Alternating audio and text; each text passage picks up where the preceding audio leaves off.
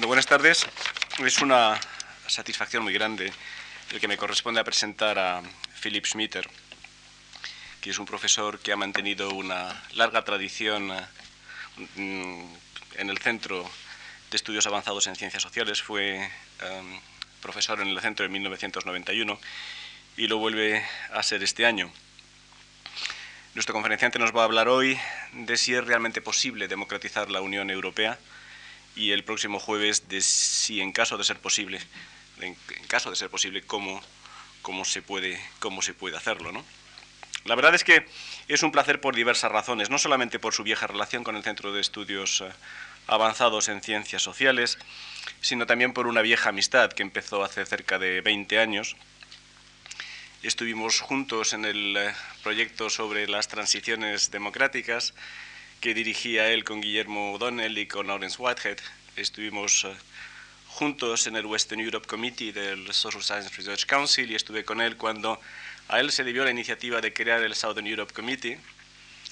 Y la verdad es que tuve que dejar aquellos menesteres, por eso que se puede llamar tal vez con un eufemismo los azares del destino, y en aquel momento Philip eh, Schmitter, que distribuye un boletín entre los miembros de estos comités, anunció que uno de los miembros del comité, José María Maraval, dejaba las actividades del Western Europe Committee por una extraña elección, la de ser ministro de Educación y Ciencia de España, y de añadía de gustibus non es disputanda. Como no hay mal que 100 años dure, nos volvimos a ver poco tiempo después, o al cabo de cierto tiempo, demasiado tiempo nos volvimos a ver en un nuevo proyecto, en el proyecto del uh, uh, East-South Systems Transformations. Y el profesor Schmitter seguía caracterizándose por la carga de energía vital y por el vigor intelectual que le caracteriza. Pero además del placer de presentarle, lo cierto es que es también una tarea considerablemente difícil. Y es considerablemente difícil porque su personalidad como científico político es extremadamente compleja, y su aportación a la ciencia política y la calidad de esta aportación ha sido muy grande, sobre todo en el terreno de la política comparada. Se ha movido en muchos campos, ha realizado aportaciones decisivas a los estudios de la democracia, a los estudios de las transiciones, de los cambios de régimen, al estudio de los regímenes autoritarios, a las investigaciones sobre representación de intereses y neocorporativismos, y ha estudiado infinidad de países y regiones, América Latina, el sur de Europa, Rusia, la Comunidad Europea, etcétera, etcétera, etcétera. Tal vez, puestos a, seleccionar dentro de una, cantidad de investigaciones extraordinariamente variada y rica, pues se puedan seleccionar cinco líneas principales en las, en las aportaciones del profesor Schmitter. La primera, tal vez, eh, empezó con la tesis que eh, escribió en Berkeley sobre desarrollo económico y política de intereses en, Brasil y que siguió con una larga serie de publicaciones sobre América Latina. Un libro eh, lo inició Interest, Conflict and Political Change in Brazil y luego fue el editor de Military Rule in Latin America.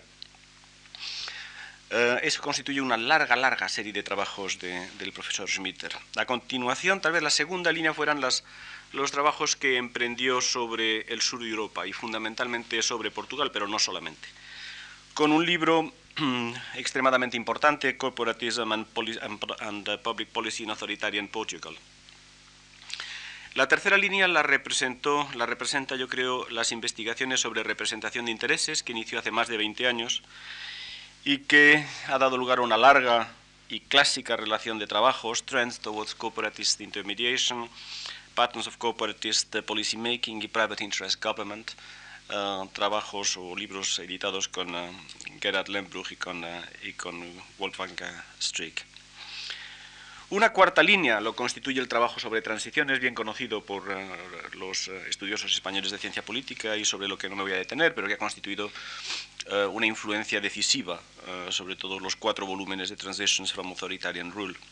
Y desde 1991 tendría lugar la quinta línea de eh, trabajos de Philip sobre la comunidad europea, sobre su organización política y sobre la representación de intereses en su seno, que ha dado también lugar ya a una larga serie de publicaciones sobre las que nos va a hablar hoy y pasado mañana. Creo que su actividad eh, profesional es una muestra de su excelencia como eh, profesor y de su cosmopolitismo. Ha sido fellow en el Center for Advanced Studies in the Behavioral Sciences de Palo Alto. ha enseñado en Brasil, en Argentina, en Suiza, en Francia, en Italia, en Alemania, en Chile, en España, en Holanda, en Hungría. Ha sido miembro del Comité sobre Europa Occidental del Social Science Research Council y miembro del Comité eh, sobre el Sur de Europa. Es miembro de las asociaciones de ciencia política francesa, italiana, alemana, suiza, norteamericana, de la Asociación Internacional de Ciencia Política. Ha sido o es miembro del Consejo de Redacción de Comparative Political Studies, de Armed Forces and Society, de Historical Social Research, de Papers, de Politics and Society, de Stato y Mercato, del Journal of Democracy, de la Revue Internacional de Politique Comparée. Ha sido catedrático en la Universidad de Chicago y catedrático en el Instituto Universitario Europeo y es actualmente catedrático de Ciencia Política en la Universidad de Stanford. Ha sido profesor de bastantes científicos políticos españoles y ha estado siempre, siempre profundamente interesado en promover la ciencia política en España y en respaldarla internacionalmente.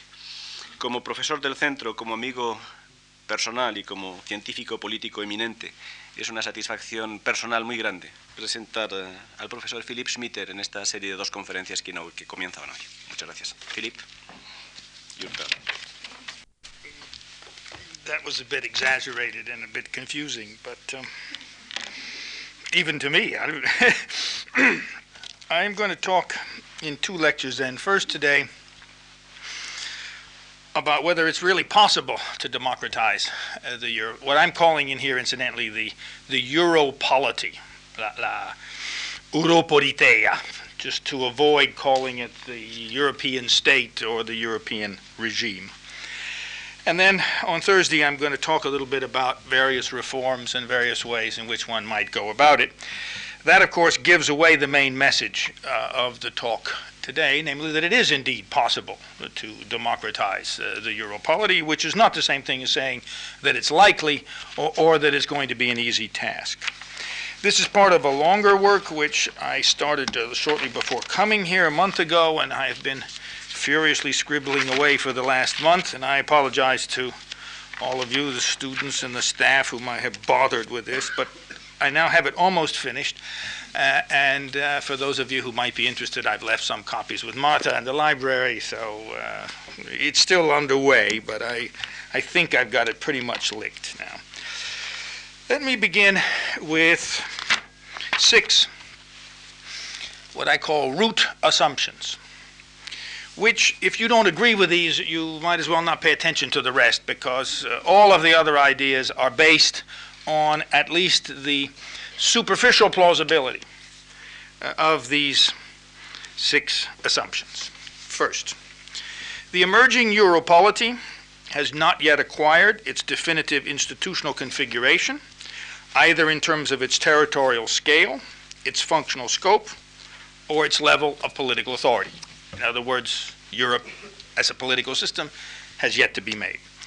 Secondly, the European polity or the Europolity in its present provisional configuration is not a democracy and will not become one unless and until its member states decide explicitly to endow it with new rules and rights. There's no backdoor, simple way into democracy for the Europolity. It will depend upon the will and the explicit agreement of its member states. Third, the conjunctural forces affecting its configuration are currently pushing the Europolity in contrary directions toward diverse outcomes with no stable equilibrium likely in the immediate future. Another way of saying the, the, immediate future, in a political sense, of the European community is highly ambiguous because the various problems which it confronts at the present moment are pushing it to adopt different kinds of political institutions.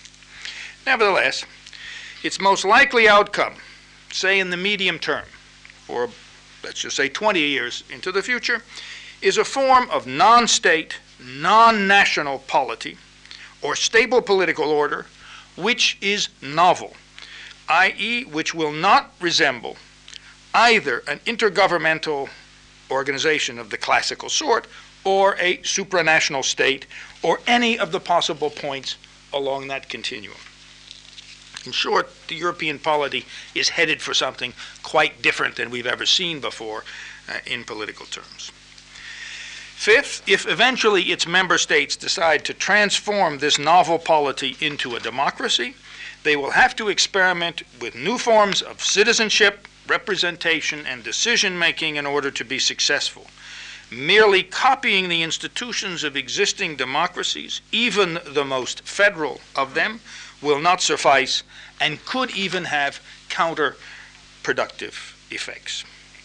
Sixth, no matter how reluctant they may be and how ill informed about what to do, the member states of the Europolity will eventually have to democratize it or risk the loss of what they have already attained, i.e., a high level of economic interdependence and a reliable degree of security, through declining legitimacy with mass publics. In short, as I'll come to the conclusion, it is possible to postpone the democratization, but not for too long, because the risk is there that without democratizing this set of institutions, then due to rising uh, popular illegitimacy with the way in which decisions are making, the countries risk losing what they have already acquired, which is of very considerable value both to the countries as countries and to the citizens of those countries.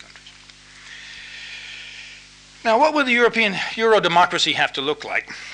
And here there's a problem in the literature because almost, well, all, I will say without hesitation, uh, all of the literature presumes uh, one thing, namely that what is being democratized is a state. But as I just suggested, what would be democratized in the case of the European polity is a non state, a different kind of political order. So we can't assume that we're democratizing a state. And secondly, most of the definitions of political democracy tend to be institutional, and they tend to focus on some particular country or set of institutions as the model form of democracy. Needless to say, for a large polity like the Euro polity, with a substantial, in fact, even greater degree of internal social linguistic, ethnic, etc., heterogeneity, the model everybody looks at is the United States, uh, i.e., another large federal system, and hence the frequent label which is stuck on this future Euro democracy of the United States of Europe.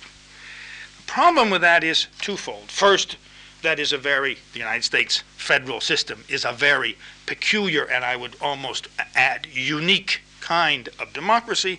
And secondly, it may very well be that the United States system is not the most appropriate to copy or to regard as a model in the uh, creation of a Euro democracy.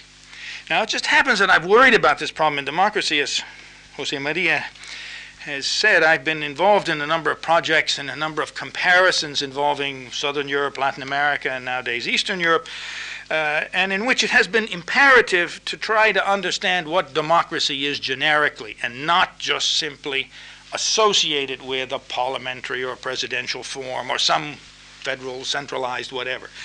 And I've come up, along with Terry Karl, with the following definition of democracy, which I then apply in this paper to the European community. Here it is Modern political democracy notice that the two adjectives, modern political, that already restricts it in time and to a certain subset of institutions. It's not social democracy, it's not economic democracy, it's a political democracy, and modern means it's more or less what has been practiced for the last 50 or so, maybe 100 years. Is a regime or system of governance in which rulers are held accountable for their actions in the public realm by citizens, acting indirectly through the competition and cooperation of their representatives. Notice the elements. It's a regime. They're rulers, but rulers are held accountable by citizens.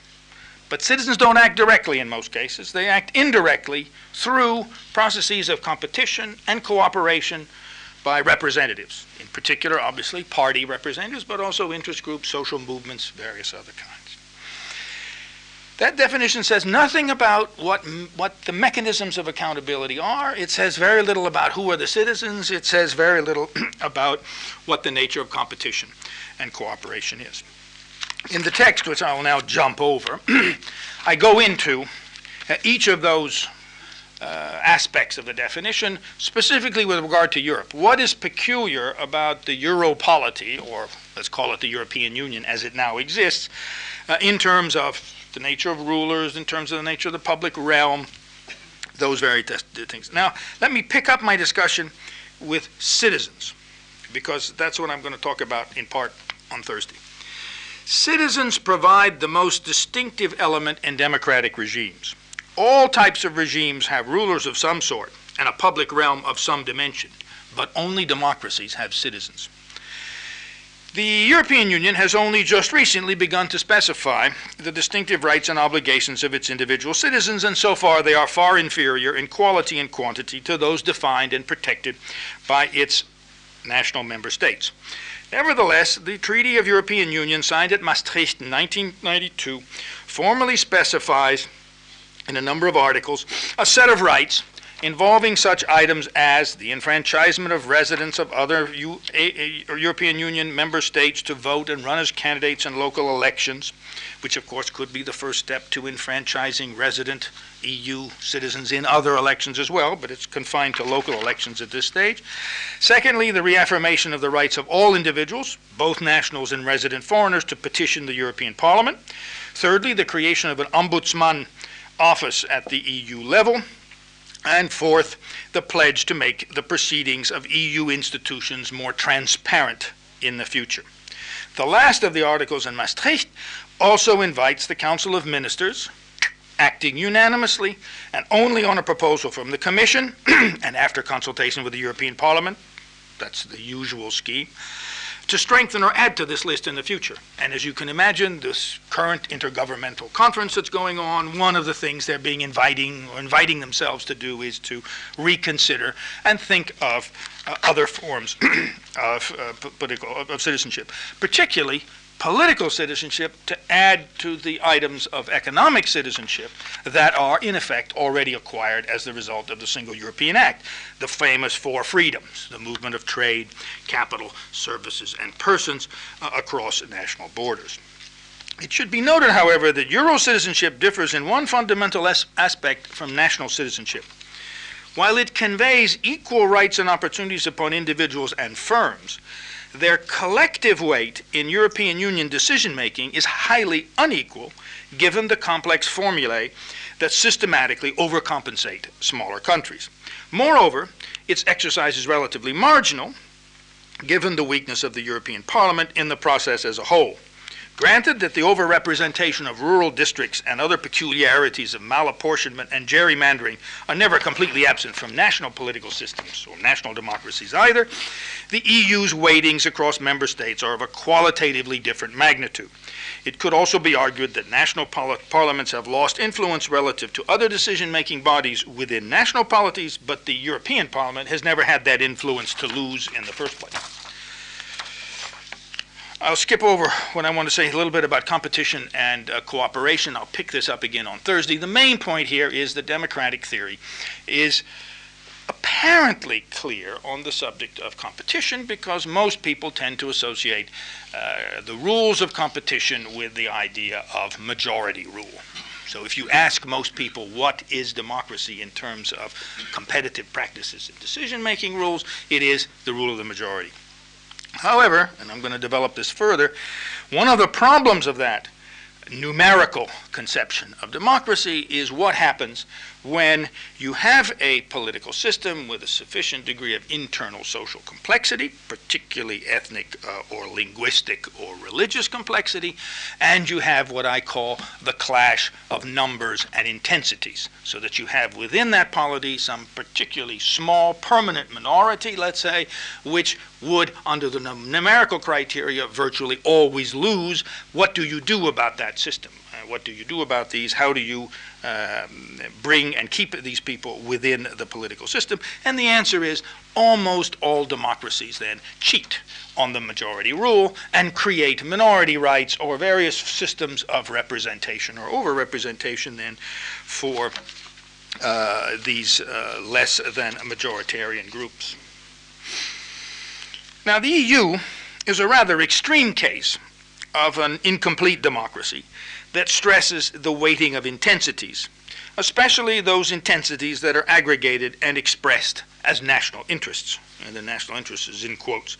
Not only are small countries overweighed or weighted in the voting formula of the Council of Ministers, but in a wide range of important issues, unanimity is still required. Incidentally, according to the Commission itself, there are still 55 separate issues on which unanimity is required. So we think of now this qualified majority voting as a new characteristic of the Europoly. There's still many, many things that have to require uh, unanimity, and that means unanimity even down to the very smallest state, i.e., at the present moment, Luxembourg.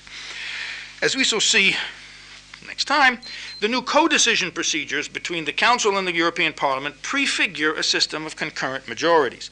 However, the absence of statutory guarantees for the powers of national, provincial, and or local governments, PACE the recent references to subsidiarity means that the Federalist consensus on the distribution of powers has not yet been Uh, established. This is this famous discussion which is going on, I gather, right now in the Intergovernmental Conference of what they like to use the German for this, the famous Kompetenzkataloge, whether or not then there will be a definitive assignment of responsibilities to national governments as opposed to the European community, maybe even some assignments to subnational governments, although that's very controversial, especially for the British. Nevertheless, that hasn't been done. Now, supplementing in the European community, and this is the aspect, as, as Maria mentioned, that I have paid most attention to, supplementing the European elections and the process of representation through national governments in the Council of Ministers uh, has always been a, a very extensive, if not always very public, uh, process of representation of organized interests. So, right from the start, Brussels and the European institutions attracted and even encouraged the formation of European level interest groups, and by now uh, the count is well over three, well, the, the, the, the figures, but somewhere between three and 5,000 uh, different organized units are present in the Brussels or in Brussels or vis-a-vis uh, in relationship to European institutions. So the community has always been kind of peculiar in the sense that formally it privileges national interests, and therefore as articulated by governments through the Council of Ministers, and then quietly on the side, it not only accepts, but has actively encouraged the attention of very, shall we say, non national or subnational class, sectoral, professional interests then that have formed uh, at the European level or even at the national level and inserted themselves through this uh, famous process, which has gotten the, I think, very nice name, very appropriate name of comitology. So if you want to know how decisions are really made in the European community, it is this mysterious thing called comitology. It is the constant meeting of committees, of course, relatively obscure and uh, and uh, out of the public eye anyway. That is the main characteristic then of them of that decision-making process and that relationship between the community, particularly the commission, and these organized interests. The principal agents of modern democracy, modern political democracy, are representatives. Citizens may elect them or choose to support the parties, associations, or movements they lead, but representatives do the real business of governing. Moreover, most of these persons, and I'm now speaking of national uh, democracies, are not amateurs, but professionals. Without individuals who invest in democracy to the extent that they orient their life's career around the, uh, around the aspiration to fill its key roles, it is doubtful that any modern democracy could survive. The central question is not whether there will be a political elite or even a political class, but how that group of representatives will be composed and subsequently held accountable for its actions. Now, the EU is indeed surrounded by representatives. The problem is they are not representative of the citizenry or the Euro citizenry as a whole. On the functional level, they are overwhelmingly skewed to favor business interests. With the increasing importance of the European Parliament, there is some evidence of a shift in tension and greater access for social movements, consumer groups, and environmental constituencies, but they have a long way to go before they will have redressed the balance. At the territorial level, representatives owe their allegiance almost exclusively to national constituencies. Recently, the uh, European, the Act of European Union, or the Treaty of European Union, officially opened up an opportunity for the representation of subnational polities with the creation of an advisory committee of regions, which I'm sure perhaps some of you heard about. It's now functioning. But of course, even in advance of that, many subnational units had found their way to Brussels and it created sort of ersatz uh, embassies, etc. What is, however, so far missing at the European polity level are the professionals who represent transnational interests and passions. With the exception of the relatively unknown bureaucrats who labor away in its core bureaucracy, there are few people who identify exclusively with the Europolity. The careers of politicians cum technicians who are momentarily active in its commission or who are elected to its parliament or who operate in this murky area of comitology continue to be more affected by what is happening in their countries of origin. Very few lose an election or fail to gain a promotion for something they have done in Brussels or Strasbourg, and many are sent there only after their real political careers are over. The composition, in other words, of Europe's emerging political class may be more varied and less predictable than that of its component parts, but it is much less coherent and capable of defending its distinctive practices and purposes. Simplifying considerably. An eventual Euro democracy will have to be a regime with a public realm of its own, in which citizens from the polity as a whole, i.e., from Europe, would have to be capable of ensuring the accountability via the competition and cooperation of their political representation, uh, representatives of those rulers entitled to make and implement those decisions that are binding on all members of that polity. This presents us with three key sets of actors citizens, representatives, and rulers whose behavior has to be regularly and reliably patterned in such a way that accountability is ensured. In most modern settings, the regularity and reliability of these relations requires that they be, at least in part, protected by formal legal norms. Given the, both the nature of the contracting parties and the process whereby their bargaining over these norms takes place, it is highly likely that, that this would eventually have to involve the negotiating, drafting, and ratifying of an explicit European constitution. Which is not to say that process toward democratizing the euro polity has to wait for this sort of big bang founding event. There are many things that can be done much less auspicious, uh, uh, uh, uh overtly, and much less controversially uh, to improve its accountability to the euro citizenry, and that's what I'm going to discuss on Thursday. What are the dilemmas that a Euro democracy would have to face? Let me first say a few things about some of the, the, these are these are reflections on sort of contemporary political theory, so they may be a little it may sound a little obscure to some people here, but I'll, I can not help but do it. But that is, uh, there are a number of theoretical devices that have been suggested by theorists of how you get uh, an orderly constitution or how you get a set of acceptable rules.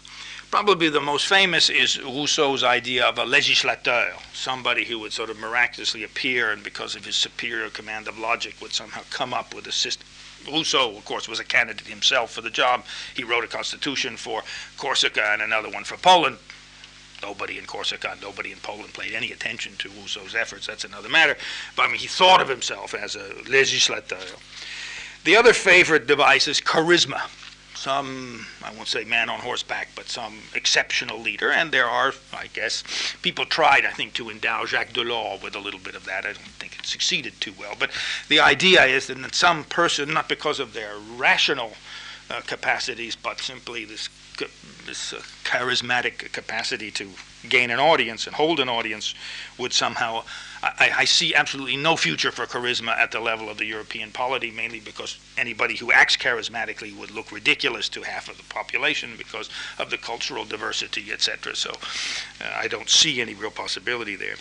One of the other favorite theories comes from uh, Rawls, a, uh, a, theorist, uh, a philosopher, a theorist at, at, Harvard, who argues that the best condition for accomplishing this fact is to do so behind what he calls the veil of ignorance.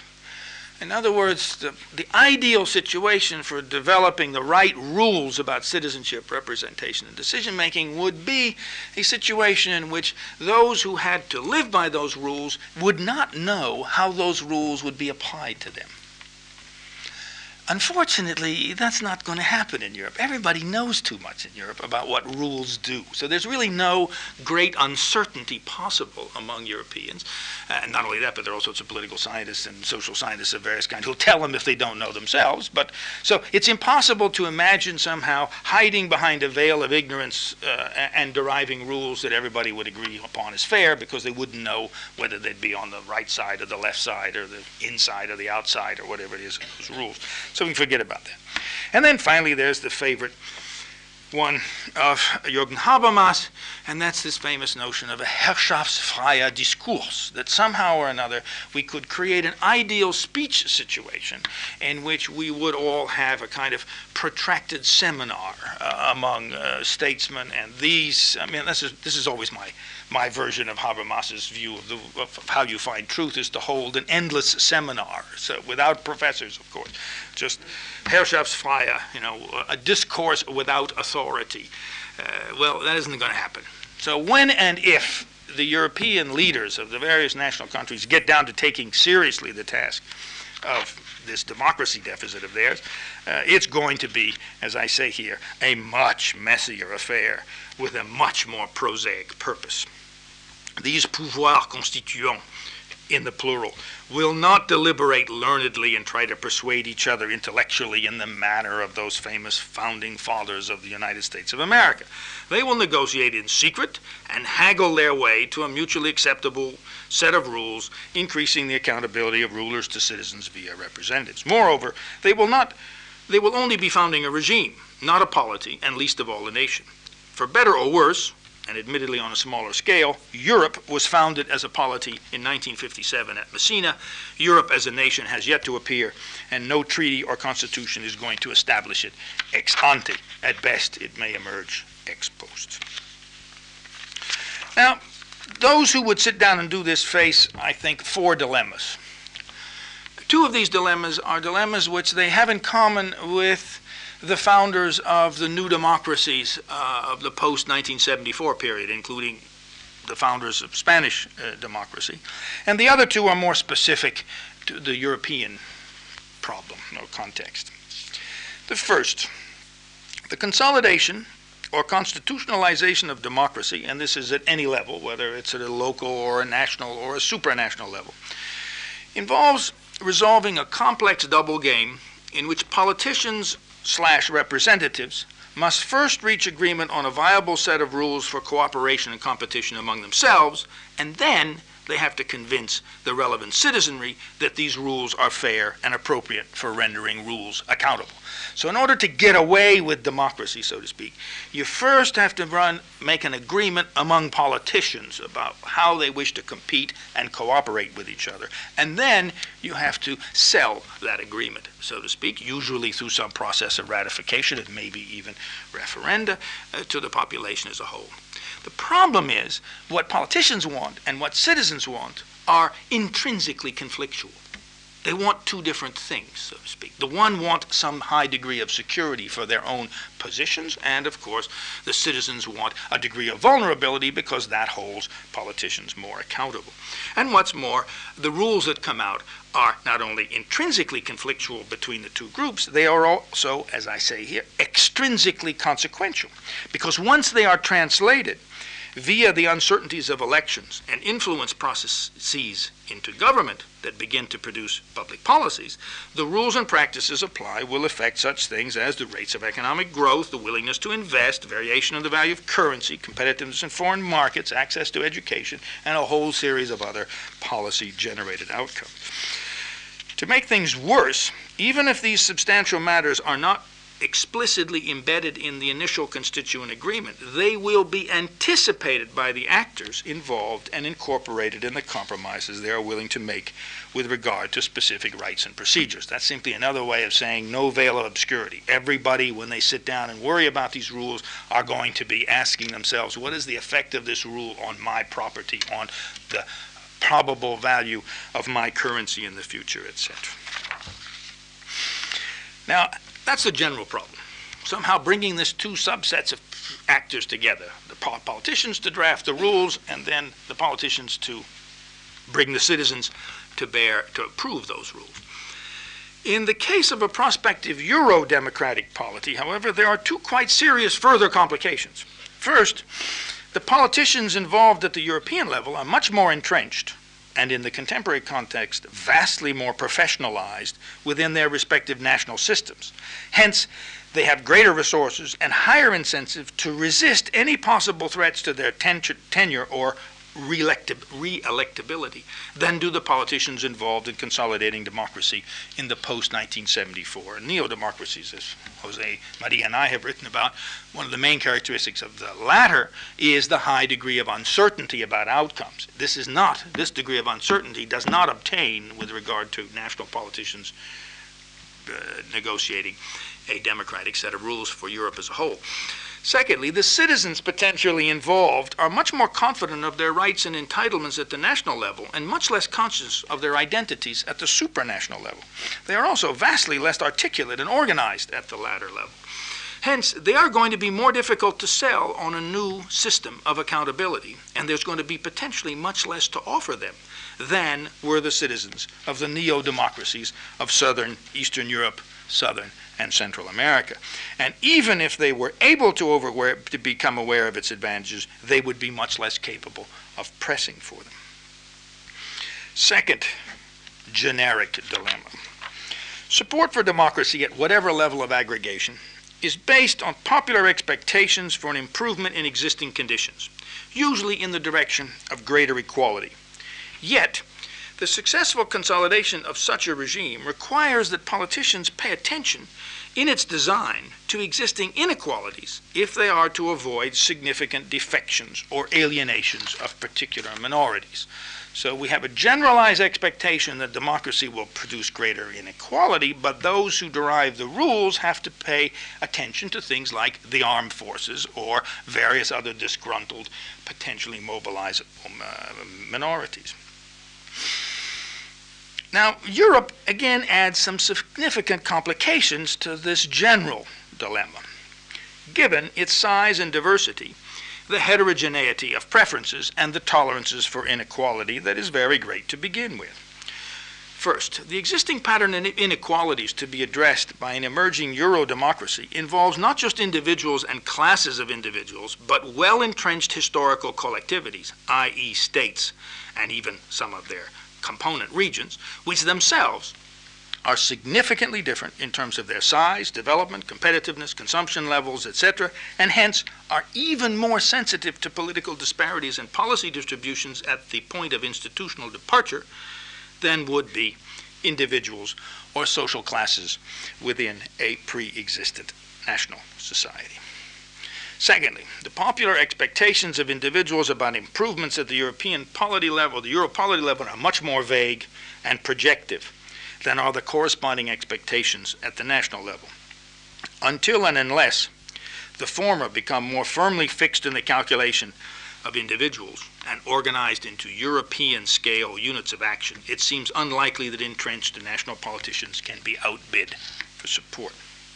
Thirdly, since the Treaty of European Union enshrined it, these very same politicians can often plausibly invoke the principle of subsidiarity to protect the local or national status from, quote, unwarranted intrusions by a prospective Euro democracy which would equalize rights and regulations for the Europolity as a whole, and thereby override national peculiarities in the name of a more general public interest. Now, the two specific, Euro-specific dilemmas.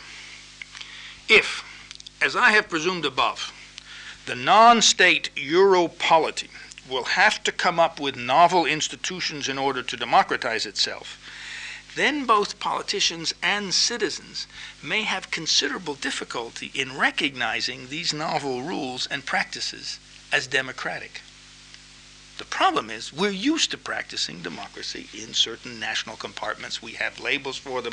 We have expectations about how these systems, uh, these rules of competition and cooperation. They will have to be different at the European level. The question really is will, by shifting to that scale, and in all probability a diminished scope of public authority, will those rules still be regarded by citizens as democratic? And this is a point I'm going to come back to in, uh, on Thursday. Admittedly, and this I must say, I have enormous admiration for them. I'm not sure if uh, all of you are aware, but at the time the um, the American Constitution, the second one, was drafted by this distinguished bunch of founding fathers in Philadelphia. And they had a difficult time, and they, in fact, uh, were not supposed to do what they did. They were convoked in California to add some mere amendments to a previous constitution, and they ended up turning the, the other one upside down and writing a whole new constitution. I, I doubt, incidentally, if you'll be able to get away with that again uh, at, at the European level. And then they had this problem I'm telling you about. They had to go sell the American public and the the um, the product of that is something called the Federalist Papers, written by so-called Publius, but in fact written by Monroe and, and Madison and various other notables from the Constitutional Convention. And so there is a precedent out there for coming up with a brand new set of rules. Most Americans hadn't the faintest idea what federalism was. The word was not in common use. And so they came up with a new set of rules, and then they, through this uh, publicity effort called the Federalist Papers, they managed to sell the American public on it. So there is a precedent of being able to convince people. Now, I don't know whether the analogy works too well between the more or less Anglo-Saxon inhabitants of 13 uh, colonies uh, in 1787, 88, uh, and the present much more sophisticated publics uh, of Europe. But nevertheless, it has been done in the past. Maybe it could be done in the future. And then here's the fourth and last one. Filling the Europolity's democracy deficit with novel rights and rules will not only have to satisfy the already diverse set of actual member states, but it will have to be sufficiently flexible, open, and acceptable to incorporate an indeterminate number of future members over an as unyet or as a an yet undefined territory. Now this is not again not too far removed from the problem of the founding fathers of the United States because they anticipated that the United States was going to get bigger. And so they created a formula which had you know, within it uh, systems for adhering to it. And so it isn't, it isn't unprecedented again, uh, but of course the problem is uh, the, de- the degree of diversity and the scale is so much larger, in including the countries of Eastern Europe, not to mention the possible additions of um, Cyprus and Malta and maybe Turkey in the, in the Mediterranean, that this goes far beyond anything that was envisaged by the dear founding fathers of the United States. Nevertheless, it has been accomplished. Now I'm going to skip over something on sort of how it should be configured and conclude with some comments about what might happen. Let me just say that, that in this missing section, what I do is I go over some material that, in fact, I presented some time ago here and was published in a newsletter, I think it was, uh, of the center. And this is material in which I try to discuss the possible range of outcomes uh, at the level of the state, so to speak, of the European community. And to do that, I ended up inventing two new kinds of things, polities. Uh, one of which I call a consortio, I use sort of Neo-Latin. So you have confederatio and federatio as this the usual. And then I've created these things called a consortio and a condominio as alternative outcomes. Now let me just say a few things about what they are. The, the main problem of the European system as a state or as a non-state is the lack of correspondence between territory and function. The fact that you're having increasingly then countries which are both in and not in the European community. The fact that there's all sorts of forms of membership and obligation which are not clearly defined. Nobody knows, even today, where Europe ends, for example. I mean, the other day, not the other day, some time ago, I was on some kind of a expedition or whatever it was to the Caribbean, and I walked out of a boat and there was a European flag. I was in Europe. It was a place called Curaçao, which still belongs to the Dutch. And the same thing would have happened, of course, if you'd gone to Martinique or Guadeloupe or some of the French overseas provinces. So there's a lot of very mysterious and strange places out there which are, in some sense, part of Europe, in another sense, of course, not part of Europe. So Europe the, the, core of the problem is that these two things, namely the scope of functional obligations and the actual territorialness of the system are, do not coordinate, do not uh, coincide with each other, and that's exactly what a state is. A state is a is a political unit in which functional authority and territorial authority are coincident or identical to each other. It took Europe a long time to arrive at this. This was not the way Europe was. Incidentally, that's why lots of uh, theorists uh, refer to this emerging Europe as neo medieval, because the clear lines of demarcation, which are characteristic of the state system, are now fuzzed up, so to speak. And that, in fact, reminds people of what was around in Europe before the state became the dominant political unit, because you had this incredible mishmash of different kinds of units and different forms of authority, and they were not spatially uh, differentiated. So people could live in the same city and be subject to all kinds of different authorities, particularly ecclesiastical, but also uh, functional, economic, etc. Now, in a consortio, what varies is not the number of members, but the number of functions or the type of functions. This the Europeans do all the time, but usually on the basis of what the, they usually call it, using the French, dérogation. Namely, countries join the European community and then they're given a time period to adjust. So during that time period, they are members of the community, but they are not subject to all of the functional uh, demands or obligations that the other members. But that's only a temporary. The, the, the assumption is that at the end of that period, uh, they will, so to speak, have accepted. And I believe now Spain and Portugal, I think the Greeks, they pushed them off a little bit. And they gave the Greeks a little extra time. They, but for the Spaniards and Portuguese, I believe that you are now complete members of the European community. Uh, and of course, the mystical term for this in Eurospeak is this acquis communautaire the, the acquired obligations, which are supposed to be the same then for all members. They are not the same for all members, and they never will be, but at least in principle they're supposed to. Now, what's been happening in the last few treaties, particularly Maastricht, is that countries have been saying, particularly the Brits and the Danes, but other countries have also indicated similar dispositions. We will not accept certain. We ask to be let out of certain obligations in the future.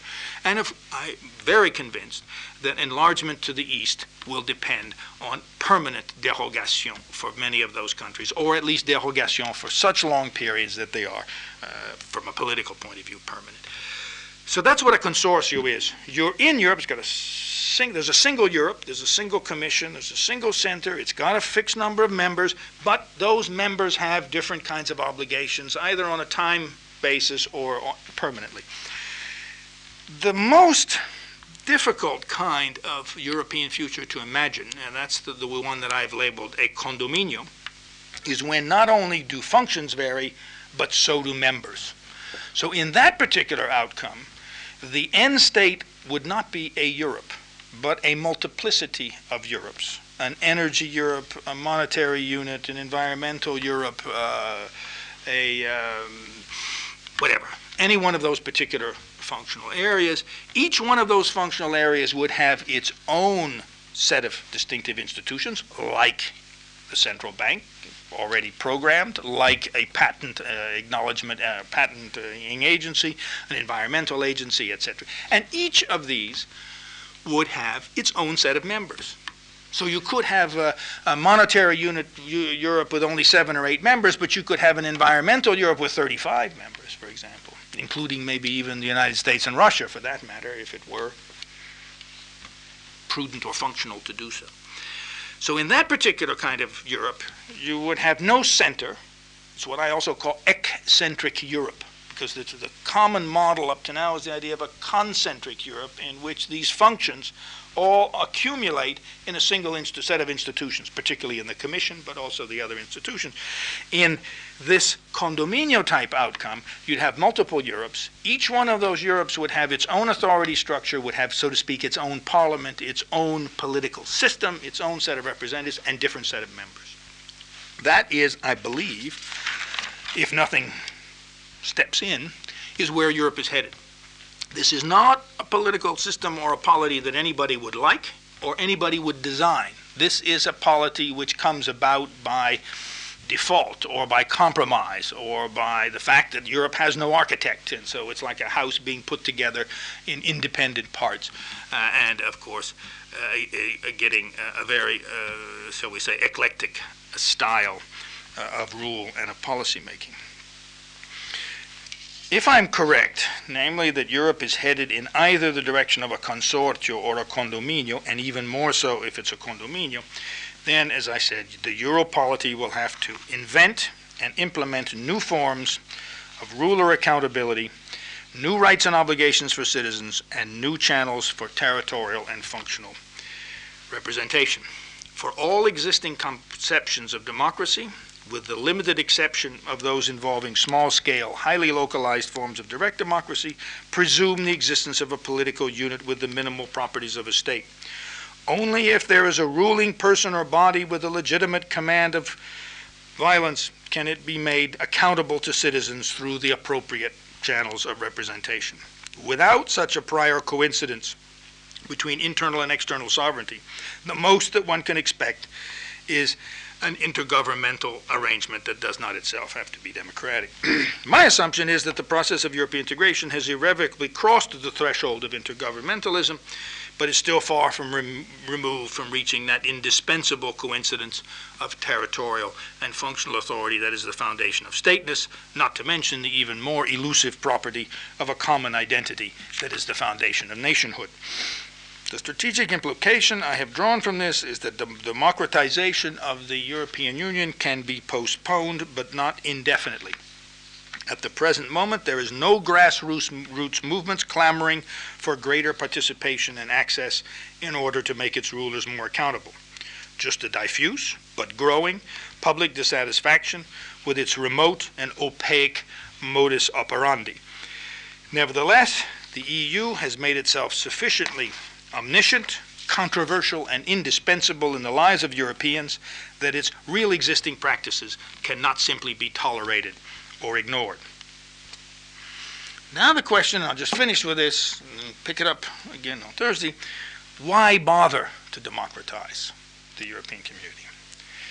To those who, recognizing the dilemmas I have suggested, to those who claim that the answer lies in revising and reinforcing the capacity of national democracies to control what is going on within the EU, I would reply that this is not only likely to be insufficient, given the lack of decisional autonomy at this level, but such a shift in strategy and expectations might also deprive the integration process of its dynamic ability to resolve conflicts and generate the sort of public goods that Europeans have become increasingly accustomed to.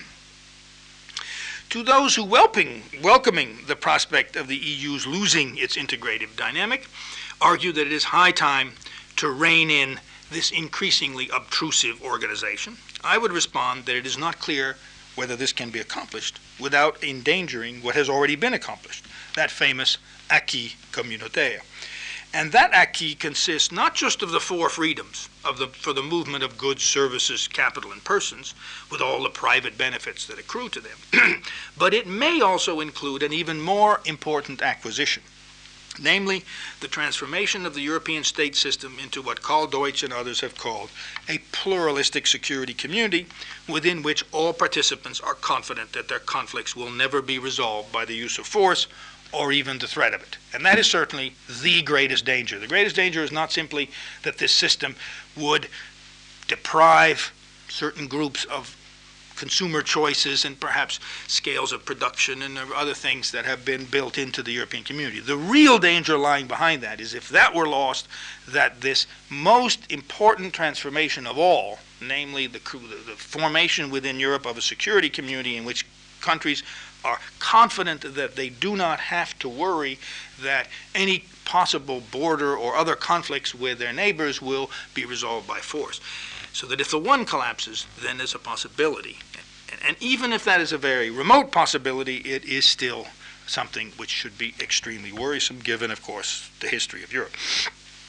Proponents of integration like to rely on the analogy of a bicycle to describe it. Unless it continues to move forward, or even if the process begins to lose momentum, it risks toppling over and throwing its riders back where they came from. its opponents presumably believe that the proper analogy should be that of a tricycle, which can be parked safely whenever and wherever one wishes. Frankly, there's no way we can know which is the proper analogy for the European Union in its present condition. But even the remotest prospect that the European conveyance might tip over, and after all, even tricycles do this occasionally, should be regarded with alarm. Reverting to the statu quo ante integratio of pervasive anarchy, constant threats of violence, and unstable balances of power punctuated by international war would most certainly be against the interest of everyone. So, if I'm correct in assuming that the strategy that has guided integration since its origins in the European coal and steel community, that famous Monnet method with its reliance on functional interdependence, indirection, unintended consequences, spillovers from one issue area to another, and package deals that increase the scope and level of common institutions, is no longer capable of providing further momentum to the process, pace the impending prospect of monetary unification, then a more overtly political strategy based on democratization might be able to take up the slack. However, if and when this happens, its promoters are going to have to invent new forms of citizenship, channels of representation, and rules of decision making that are specifically appropriate to this emerging Europolity, and I shall have more to say about that on Thursday. Thank you.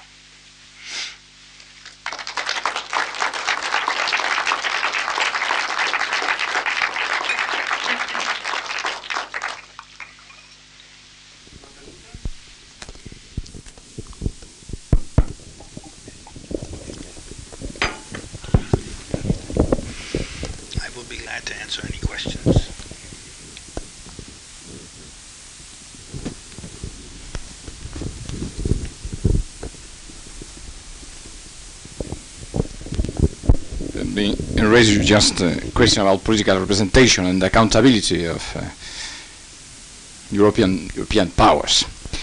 Uh, do you think it has been a, a, well maybe a mistake, a great mistake, this uh, to build the European process on this uh, fact of mimetizing the state, even the federalism uh, of the United States, and uh, do you think it can be a, most uh, reliable uh, situation to um, maintain this intergovernmental process uh, at the, at the level of the, the Council of Ministers and to enhance and enforce the, the political representation of the national parliaments instead of continuing uh, uh, with this myth of the European people, uh, even the European citizenship. Do you think after the, the most recent uh, events, uh, a, a, most uh, um, reliable way to uh, enhance the, the process is to uh, to recognize the, the protagonism of the national parliaments in this process? Well, I raised that at the end as one, as one possible solution, and then I dismissed it. And I think there are several good reasons why that isn't going to work. But let me first just say a few things about it, but I'll, bring come back to these somewhat on Thursday.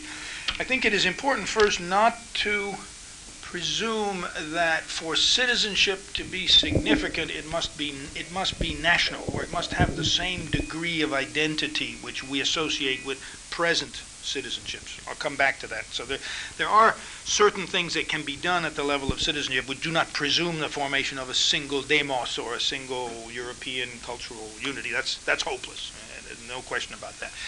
So just th- that I'll come back to uh, the next time. But the question really is the, the key questions are, are twofold. One is is it possible to democrat to uh, attain a significant degree of quote citizen control accountability either through the Council of Ministers, as I understand it.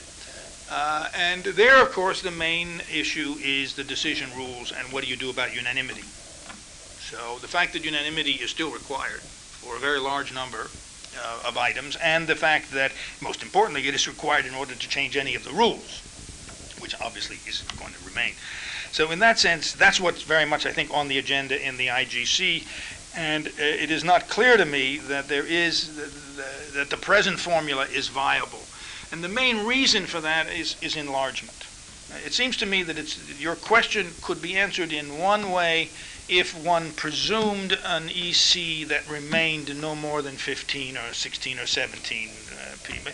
But if you accept the, and I believe it's a fact, that it is impossible for the 15 not to admit Eastern European countries. Maybe not all of them, but at least a large number. And this is for security. This has nothing to do with economics. This has to do with politics. And that they can't afford to slam that door. They can't afford to redraw that kind of a line through Europe. And I think they know that. In that case, certainly uh, any system of decision making uh, which presumed a weighted voting system within a council, which could have as many as 28 members in it by, by my calculation, that is the, that, that forces some serious problems of redesigning, and clearly you couldn't permit a continuation of the unanimity voting system. So that's part of the problem.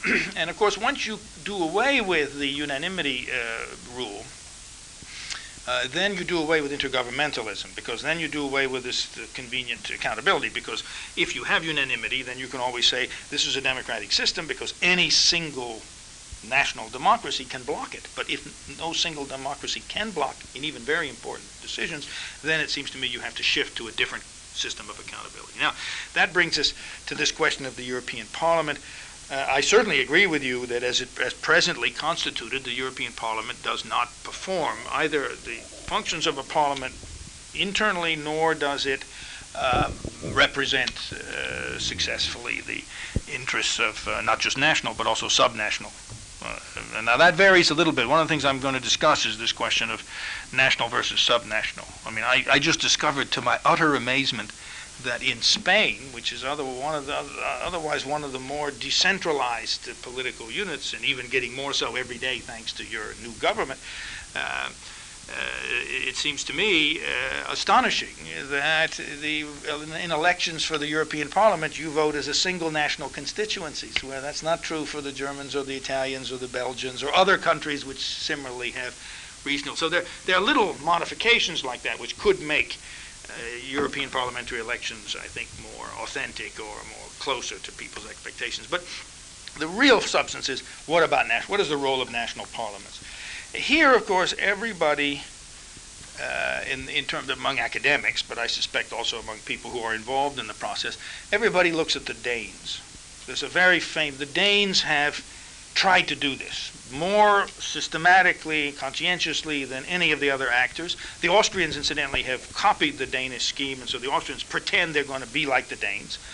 Uh, and it seems to me the evidence is, is, is, is quite massively uh, that it is not possible. That is, the complexities of decision making, the timings of various meetings, etc., simply do not make it possible for the Danish parliament or even its specialized European committee to review every piece of legislation, every position that the Danes take in the Council of Ministers, or for that matter, in the comitology, all the thousands of committees that are meeting all the time. So that at least just simply at the level of feasibility, you would have to create some very new capacity and of course, in the Danish parliament, we're talking about a very small parliament in a very small country, a very homogeneous country. It would be even more, I think, uh, difficult to do at the level of Spain or Italy or, or the other countries. So I don't see national parliaments doing it. I have to also say that I think it's important to keep in mind when we talk about Euro democracy not to demand of that Euro democracy that it be more democratic than the national governments. There is a problem of representation of national parliaments as well. So there's a, a generic problem under modern conditions about constituencies and representation. There's a, there's a crisis of representation. It's not that acute, but there is one. And almost all national parliaments are feeling that crisis as well. So shifting and relying very heavily on national parliaments, I'm not sure that that would, uh, even if you could solve the technical problems, that, that, that would actually uh, resolve the political problem of legitimation. In part because national uh, parliaments themselves have legitimation problems under contemporary conditions.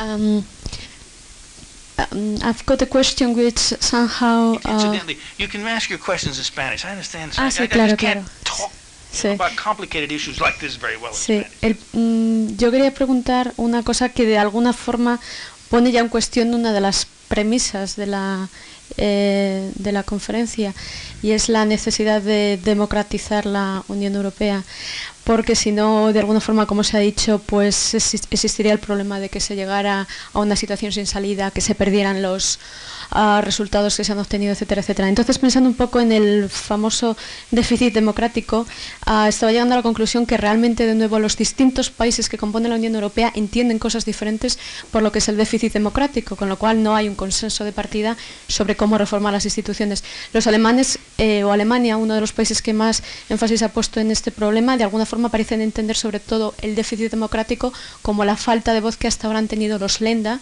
que de alguna forma se habría solucionado con el Comité de Regiones o con el hecho de que los ministros de los Lenda puedan sustituir a los ministros federales en los consejos, en el Consejo de Europa. Los británicos, por otra parte, cuando han criticado el déficit democrático, señalando que la Comisión y que la Unión Europea es una institución oscura y antidemocrática, eh, defienden el principio de subsidiariedad, pero básicamente como devolución de poderes hacia los estados nacionales, con lo cual tampoco tienen un interés en reformar las instituciones. Y si pensamos en la tradición escandinava, que también han criticado la falta de publicidad y la falta de escrutinio público al que se someten las decisiones dentro de la Unión Europea, vemos que de alguna forma ellos intentan resolver el tema yendo por su cuenta, lo que llaman el Alleingang. Eh, nosotros nos vamos por nuestra, nosotros decidimos por nuestra cuenta cuando no estamos de acuerdo con los demás y tenemos estrategias independientes y distintos ritmos y el famoso opt-out. Entonces, realmente si no hay tampoco una base sobre qué es lo que se quiere reformar y qué se entiende por democracia dentro de la Unión Europea, ¿a dónde vamos? Y, perdone, y ya lo último, sobre todo teniendo en cuenta, como usted ha dicho, que no hay un clamor popular o no hay movimientos de base que estén pidiéndolo. Entonces, Right. Okay, I I, uh, I I agree with everything you say, but I don't think that necessarily means that it is not uh, even imperative to democratize Europe. Now, let me explain how I get there. First, we are in agreement that there is no popular demand clamor organization demanding democracy now, so to speak. Uh, there is, however, uh, and the, things like oh, Eurobarometer, public opinion polls, but also the difficulties of ratification of Maastricht, demonstrate that there is a, a, a very broad dissatisfaction with the nature of the way decisions are made in the community, and that there's no sign that that's getting any better, and will, will not get any better, I think, unless reforms are made. So the difference here is between what I would call mobilized re- a, a rebellion and what Gramsci used to call morbidity sim, sim, symptoms. I mean, basically, we're at that stage, which, of course, in my view, is precisely why it makes sense to work on democracy now. Because if you wait until you get a real serious legitimacy crisis with precisely these kinds of mobilizations, and even more so because, as you suggest, what Europeans would mobilize about would be very different from one country to another. Now, I do believe that with all of their differences in institutions, and we'll kind of leave the British out a bit, I have to say, but uh, by and large, there is a European model of democracy. There's a great deal of common understanding about what democracy is, even though there are quite a few disputes about very specific aspects of roles of party and role of parliament, for, for example. Uh, now, and I think that that can be used. That's exactly what I'm assuming in this paper. That, that, that, that trying to reach that common denominator, which is, as I say, accountability. It's not parliamentarism. It's not proportional representation. It's not any specific aspect of it, but this generic thing. And I think it is possible to build uh, on that, and that it is even desirable to do so in what I would call a preemptive way, before then we get this. I rather agree with you that there isn't really a, a uh, democracy deficit. There are many democracy deficits, and these different countries are certainly um, uh, react to different ones. I was a little bit surprised about your comment on Germany because generally speaking, the German reaction has always been that the democracy deficit uh, takes uh, or could be filled by increasing the powers of the European Parliament. Now, notice I barely said anything about that. So, and, and you'll see on Thursday, I have, I do not believe that that is the way to resolve this particular problem. Now, it's true that Germany and Austria, Belgium, uh, have a special problem, and Spain. Uh, it so far hasn't become very acute here, but I think it may become more. Uh, when you do have uh, fairly high degrees of autonomy and even designated policy areas, which are uh, the monopoly of or exclusive to a region or to an Estado autonómico or something like that. That's a special kind of problem. But that, of course, uh, could be fairly easily accommodated into new systems of representation, not just the Committee of Regions, which incidentally has a very uh, poor precedent. There is a, a, parallel institution which was founded at the founding of the European Economic Community called the Economic and Social Council or Committee or whatever it is, and it's a disaster. I mean, it has never produced a single piece of you know, notable even an opinion, as far as I can tell. Has had absolutely no role whatsoever. So I, I, doubt very much if the cosmetic tacking on of the Committee of Regions is going to resolve that problem. I think that that problem of representation then has to incorporate subnational regions, but cannot do so immediately. And one of the main reasons for this is, and again, following exactly the line you were saying, uh, the role and powers of subnational governments in Europe are radically different. Some countries don't even have them. The Portuguese just created a few three days ago, and who knows what powers that they will have. And the Greeks only created the regions in order to get more money out of the European uh, structural funds, and they don't have any real political existence as far as my Greek friends tell me anyway. So there's a huge variation there. And somehow that variation has to be respected because that's that's the clue to democratizing Europe, it seems to me, is to respect the diversity of their members, both in terms of their size as well as their internal arrangements. So you have to allow for different kinds of systems within the country. You can't expect a uniform system. The way, and that's why federalism is inappropriate for Europe because all federal systems presume a unity of the various units. That's why the Spanish, well, we don't know where the Spanish system is heading, but the Spanish system of the Estados Autonómicos, what is sometimes known as asymmetric federalism, is much more appropriate uh, as a template or as a model than, say, the American system or even the, the German system for, for for the design of this. So the, the issue is really very much in the design and, and also in this idea that precisely because the democracy deficit is not so acute and rather different, that it will be possible to somehow put together a package of things, none of which will be dramatic. It's not like sitting down and drafting a whole new constitution or you know, a complete order. That will improve the, the, the, the quality of democracy of the European.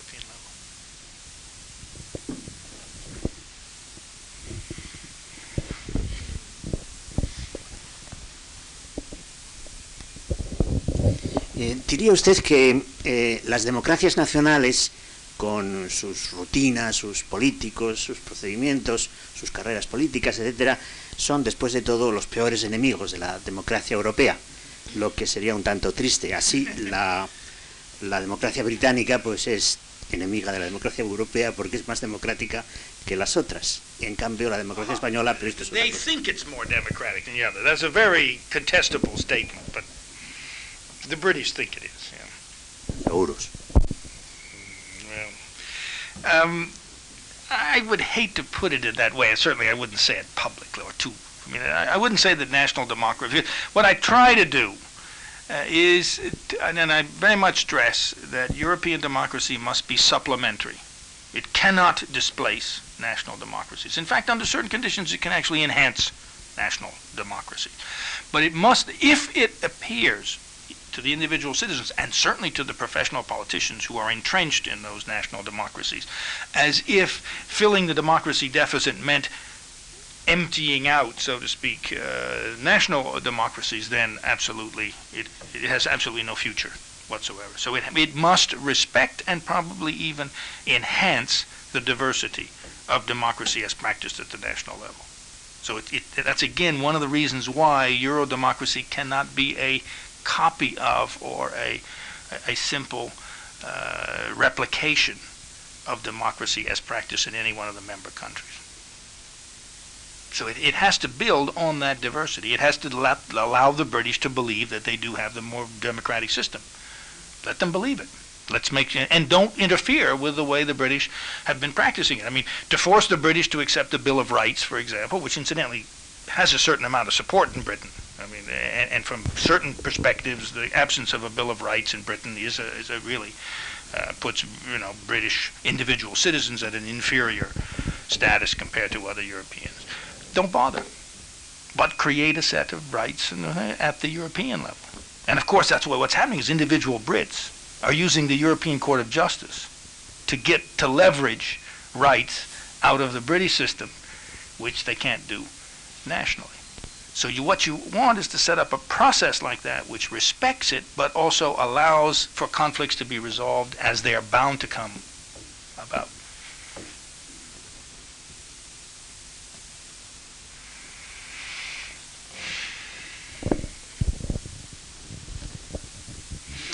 Well, I thank you all for coming.